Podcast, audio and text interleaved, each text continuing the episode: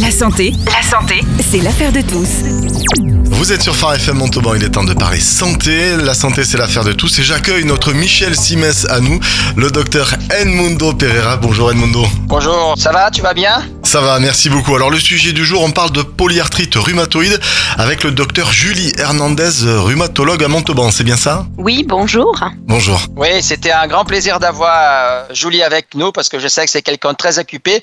Avant d'attaquer aux questions, Julie, est-ce que tu peux te présenter? Oui, bonjour, je m'appelle Julie Hernandez, je suis euh, rhumatologue donc euh, sur la ville de Montauban. J'ai exercé pendant 10 ans à l'hôpital, je suis depuis récemment en cabinet libéral. J'avais exercé avant au CHU de Toulouse pendant quelques années, là où j'ai fait mes études. Et c'est vrai que le sujet aujourd'hui, euh, on a beaucoup, beaucoup, beaucoup de questions. Et déjà, pour commencer, est-ce que la polyarthrite rhumatoïde est une maladie génétique? Alors la polyarthrite rhumatoïde n'est pas une maladie génétique à proprement parler. Par contre, elle survient souvent sur un terrain génétique euh, favorisant avec la présence de d'auto-anticorps ou d'un contexte familial. Et puis, il y a surtout des facteurs euh, environnementaux qui s'ajoutent euh, euh, à ce terrain génétique. Mais ce n'est pas une maladie génétique à proprement parler. Et est-ce que les habitudes alimentaires ou un régime peuvent changer quelque chose à la polyarthrite rhumatoïde? Alors c'est souvent une préoccupation des patients. Hein. Je pense qu'on a les patients ont souvent envie de, de, de pouvoir agir sur leur maladie hein, pour améliorer les choses. Euh, il y a eu beaucoup de littérature là-dessus sur le différents régimes. Euh, malheureusement, au jour d'aujourd'hui aujourd'hui, il n'y a pas eu de choses démontrées quant à l'action d'un régime, que ce soit euh, pauvre. Alors il y a le, célèbre régime signalé où il y a des régimes euh, pauvres en, lait ou en calcium. Tout ça n'a pas euh, n'a pas montré d'impact sur la maladie. On recommande, comme dans la population générale, une une alimentation variée et équilibrée. Est-ce que quelqu'un qui a une polyarthrite rhumatoïde il aura cette maladie pendant toute sa vie. Oui, malheureusement, euh, c'est une, euh, c'est une maladie chronique, euh, comme le diabète ou, bien d'autres maladies. Et une fois que le diagnostic est, est posé, c'est une maladie qui va, qui va accompagner le patient toute sa vie, avec, on l'espère, des moments de rémission. Hein, c'est l'objectif des, des, traitements, c'est-à-dire que la, la maladie reste endormie, quiescente. On n'a pas encore trouvé de de, traitement pour, euh, pour la guérir. Donc c'est une maladie chronique, oui. Est-ce qu'elle conduit systématiquement à un handicap? Est-ce qu'on dit que quelqu'un qui, qui a la polyarthrite rhumatoïde euh, va finir dans un fauteuil roulant? Alors c'est souvent une, inquiétude. Hein. Euh, au départ, on avait euh, peu de traitement de la maladie et c'est vrai qu'elle elle euh, peut s'accompagner de, de déformations et de handicaps sévères. elle pouvait s'accompagner, j'aurais tendance à dire. Ce n'est plus le cas aujourd'hui. On a eu des traitements différents sur les, sur les dernières années et, et donc non, l'objectif c'est de mener une vie totalement normale au prix certes de traitement. Tu as touché le mot de traitement, c'est vrai que comme tu as parlé maintenant, je vais poser cette question. Quels sont les traitements qu'on a actuellement pour la polyarthrite rhumatoïde? Il y a eu beaucoup de nouveautés sur les, les 15 dernières années. Euh, il y a eu des avancées thérapeutiques assez énormes, donc on dispose maintenant d'une d'une foule de traitements. Euh, il y a des traitements euh, très classiques hein, qui restent des traitements très efficaces et très bien euh, supportés d'une façon générale, comme le méthotrexate ou ce qu'on appelle les DIMARTS, qui sont des, des traitements plus classiques.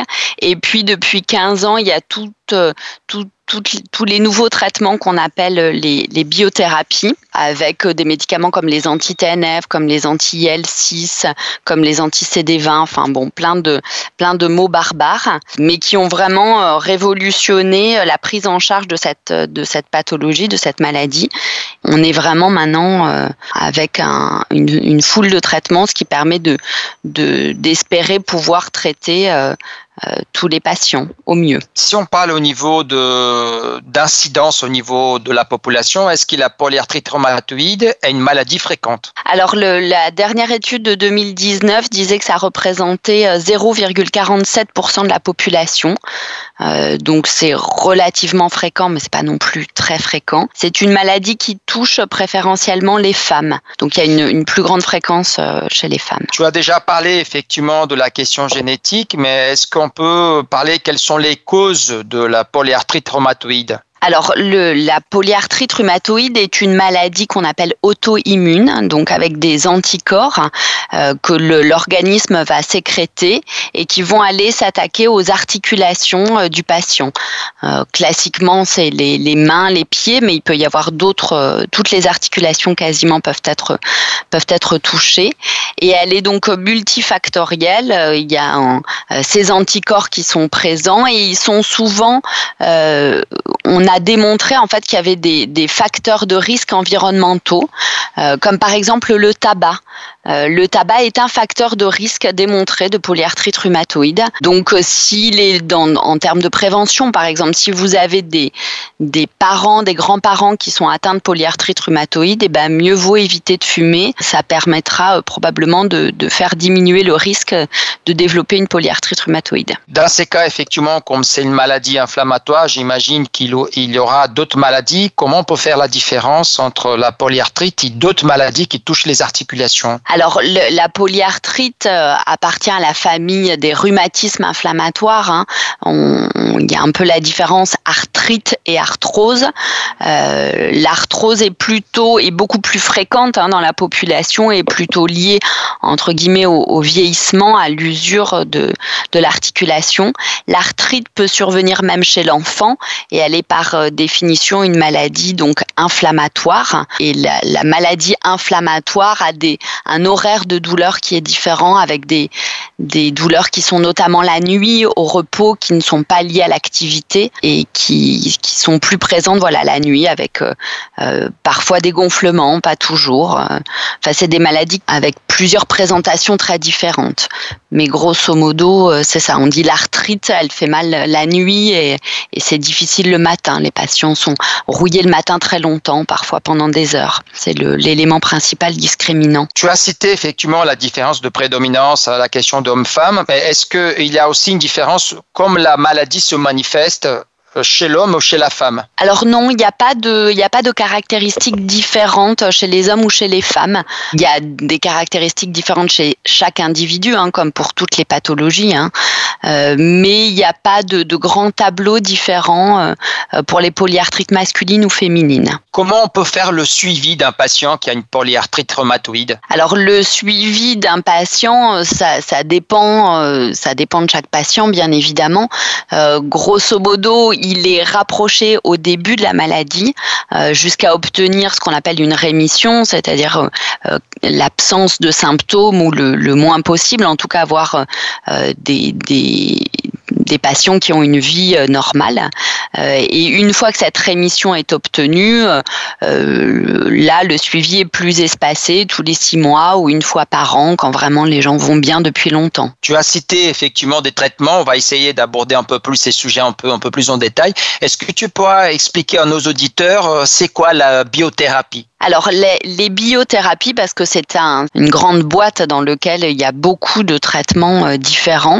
Euh, grosso modo, ce sont des, des, traitements qui sont issus du, bi, du vivant, en fait, d'où le nom de, de biologique, euh, de biothérapie. Donc, qui sont faits à partir de d'anticorps. Ce sont souvent des, des, des anticorps, des fragments d'anticorps à partir de, de cellules vivantes. Donc après, euh, il y, y, a des cibles différentes. Donc je disais, les anti-TNF, ce sont les premiers qui sont apparus sur le marché, euh, mais euh, il y en a beaucoup d'autres depuis qui sont développés, ciblés en règle générale des protéines de l'inflammation, euh, anti-L6, anti-CD20, euh, inhibiteurs du CTLA4. Enfin bon, il y a, beaucoup de, classes thérapeutiques différentes, mais leur, spécificité, c'est ça, c'est d'être issus de, de, médicaments du, enfin, ce sont des médicaments issus du vivant. Après, il y a des nouvelles classes thérapeutiques aussi qui se sont développées là, qui sont ce qu'on appelle des dimars biologiques. Donc ça, c'est encore les anti-JAK, c'est la, dernière classe la plus récente. Mais la recherche avance énormément et ça, va très vite et, très régulièrement, on a des nouveaux traitements. Tu as parlé effectivement du TNF-alpha. Est-ce que la vaccination anti-TNF-alpha, elle peut être utile pour le traitement de la polyarthrite rhumatoïde? Il n'y a pas au jour d'aujourd'hui de, vaccination anti-TNF-alpha. Le TNF-alpha est une protéine de l'inflammation et on a, euh, on a besoin malgré tout de, euh, euh, de ces protéines-là dans le fonctionnement de l'organisme. Alors après, on va aller les, les, les diminuer. Les, alors ça pose problème. Un, des effets principaux de ces médicaments, c'est la susceptibilité aux infections puisque on va cibler souvent des, des, des, défenses immunitaires en fait pour traiter la maladie puisque c'est une maladie auto-immune. Donc on va, on va cibler des, des acteurs de la défense de l'organisme. Du coup, ça rend souvent les patients plus, euh, plus susceptibles aux infections et avec un risque euh, infectieux qui est majoré de par ces traitements. En fait, c'est leur, leur principal effet secondaire. Est-ce qu'on peut parler d'un traitement chirurgical chez des patients atteints d'une polyarthrite rhumatoïde? Alors, il n'y a pas de, traitement chirurgical de la polyarthrite rhumatoïde. Par contre, parfois les articulations sont très détruites par la maladie. Euh, et une fois que l'articulation est détruite, c'est vraiment ce qu'on veut éviter, nous, avec les traitements, hein, puisqu'une articulation qui est abîmée, on ne peut pas la récupérer derrière. On ne peut pas la, la, refaire, se reconstruire. Une fois que les articulations sont, sont abîmées, euh, on peut parfois utiliser la chirurgie pour euh, voilà, changer une articulation, une, une, prothèse de genou, une prothèse de hanche, euh, ou alors immobiliser une articulation qui est trop abîmée, du coup trop douloureuse. Mais il n'y a pas de, de, chirurgie. C'est plutôt, c'est plutôt un, un traitement à la fin de l'évolution. Est-ce que euh, une étude génétique permet de savoir précocement si, euh, si la personne pourra développer une polyarthrite rhumatoïde, en sachant que tu as dit initialement que c'est pas une maladie génétique, mais est-ce qu'il y a des facteurs qui peuvent euh, prédisposer effectivement le développement de la maladie à partir d'une étude génétique? Alors, il n'y a pas d'études génétiques qui permettent de dire précocement. Par contre, il y a des études qui ont montré que les anticorps précédaient en règle générale l'apparition de la maladie euh, jusqu'à 10 ans auparavant. Donc, il y a certains anticorps dans la polyarthrite rhumatoïde qui sont quand même assez spécifique de la maladie. Et il y a eu des études chez les donneurs de sang, en fait, où on étudiait la présence de d'anticorps chez les donneurs de sang, donc chez des gens qui étaient euh, euh, asymptomatiques, qui n'avaient aucun symptôme, et euh, on regardait au bout de 5-10 ans si ces patients-là développaient une, une polyarthrite rhumatoïde. Et effectivement, euh, chez les gens qui avaient ces anticorps spécifiques, les anticorps précédaient l'apparition de la maladie et peuvent être euh, un élément d'alerte. Euh, voilà, on a plus de chances de développer une polyarthrite rhumatoïde si on a la présence de ces anticorps. Ça, c'est ça, c'est effectivement certain. Ils peuvent précéder la maladie. Nos auditeurs qui nous qui nous posent des questions là, il y a un auditeur qui dit qu'il travaille dans la production de verre. Est-ce que l'exposition à la poussière du silice peut favoriser l'apparition de polyarthrite rhumatoïde alors euh, effectivement, l'exposition à la, poussière de silice est associée à l'apparition de maladies auto-immunes d'une façon euh, générale et plus particulièrement de, polyarthrite rhumatoïde. il y a une, association euh, silicose donc pulmonaire et polyarthrite rhumatoïde qui est, qui est connu, qu'on appelle le, le, syndrome de Kaplan-Collinet, euh, alors qui est très très rare, hein, ça reste euh, rarissime, mais effectivement, euh, euh l'exposition à la poussière de silice est un, un facteur de risque de maladie auto-immune et en particulier de polyarthrite rhumatoïde. On a un autre auditeur qui nous pose la question si l'ergothérapie est-il efficace dans la polyarthrite rhumatoïde? Alors l'ergothérapie, la prise en charge en fait des maladies chroniques comme la polyarthrite rhumatoïde est une prise en charge qui est souvent euh, euh pluridisciplinaire. Il y, a, plusieurs acteurs qui vont euh, euh venir agir pour le, le bien-être et la santé du patient. Les traitements sont une partie de, de, euh, les traitements médicamenteux sont une partie du traitement de la maladie, donc il y a les médicaments, mais il y a aussi euh, d'autres euh, d'autres éléments qui participent au traitement de la maladie. La kinésithérapie est une partie importante et l'ergothérapie est un élément aussi qui va participer à la santé, au bien-être du patient. Ça ne guérit pas la maladie en elle-même, bien entendu, mais une prise en charge en ergothérapie euh, fait partie d'une prise en charge globale de la polyarthrite et, et peut apporter effectivement euh, euh, du, du bien-être. On a une question ici concernant les allergies. Un auditeur dit qu'il est allergique à beaucoup de choses, à des médicaments, à la poussière. Il pose la question si le fait d'être polyallergique, comme on peut dire, est-ce que ça favorise le développement de la polyarthrite alors non, il n'y a pas de lien entre allergie médicamenteuse et, risque de développer une polyarthrite rhumatoïde, même si euh, les allergies sont, sont multiples, euh, qu'elles soient médicamenteuses ou autres même. C'est vrai, Julie, que c'était très dynamique aujourd'hui. C'était tac-tac. les, Et oui, non, je, sais que moi, je, réponds toujours très.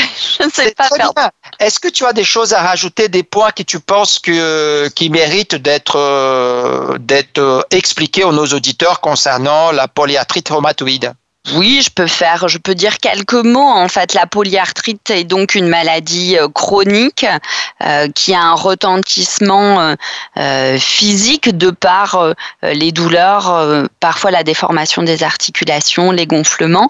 Mais comme toute maladie chronique, elle a aussi un retentissement psychologique, social, familial, personnel. Et donc, il faut, il faut prendre en compte aussi tous ces aspects-là hein, chez les chez les patients et il y a euh, euh, il y a quelque chose aussi qui, qui nous aide beaucoup qui s'appelle l'éducation thérapeutique qui existe pour les maladies chroniques. Et euh, alors c'est un mot un peu barbare parce que éducation c'est c'est pas très joli. On n'est pas là pour pour éduquer les gens mais c'est plutôt donner de l'information aux patients parfois aux familles.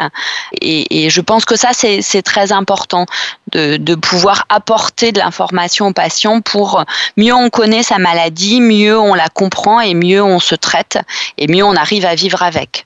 Et, ça, je pense que c'est un élément euh, essentiel, ouais. Je promets t'exploiter encore. Hein. Est-ce qu'on parlait de la partie recherche euh, À ton avis, quels sont les, traitements qui sont, qui peut-être sont très promoteurs, qui sont pas encore euh, sur le domaine public, mais qui peut-être au niveau recherche, il y a des publications qui sont faites, qui peut-être ça peut enrichir l'arsenal thérapeutique pour la polyarthrite rhumatoïde?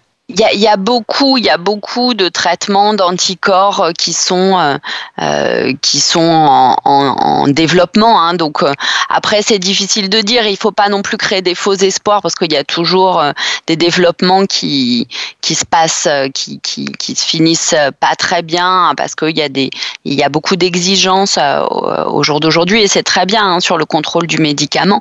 Mais c'est une maladie qui pour lequel il y a énormément de traitements. C'est vrai vraiment. Euh, euh, donc, euh, il y a quelques années, on était bien plus limité dans les traitements et du coup, c'était, on avait, voilà, c'était un peu plus difficile quand certains patients étaient en échec ou ne répondaient pas à certains traitements. On a vraiment aujourd'hui beaucoup de traitements et je pense que du coup, ça nous permet justement de, de, de plus regarder une prise en charge globale de la maladie, de plus s'intéresser à d'autres à d'autres euh, euh, paramètres dans la maladie, la fatigue, le, voilà le, le, côté psychologique, le retentissement, et, on ouvre un peu plus le champ plutôt que de se concentrer que sur les articulations euh, grâce grâce au traitement. Et la dernière question après, je te, je te, je te libère, c'est promis. Est-ce qu'on voit une, une, différence de distribution en France par rapport aux régions? Est-ce que par exemple on peut dire que telle région on a une prédominance de polyarthrite rhumatoïde plus qu'une autre région? Alors c'est une bonne question. Euh, je ne crois pas, mais je ne pourrais pas te le dire de façon certaine. Je ne crois pas qu'il y ait une différence euh, géographique sur l'incidence le, de la polyarthrite rhumatoïde en France. Euh, pas à ma connaissance.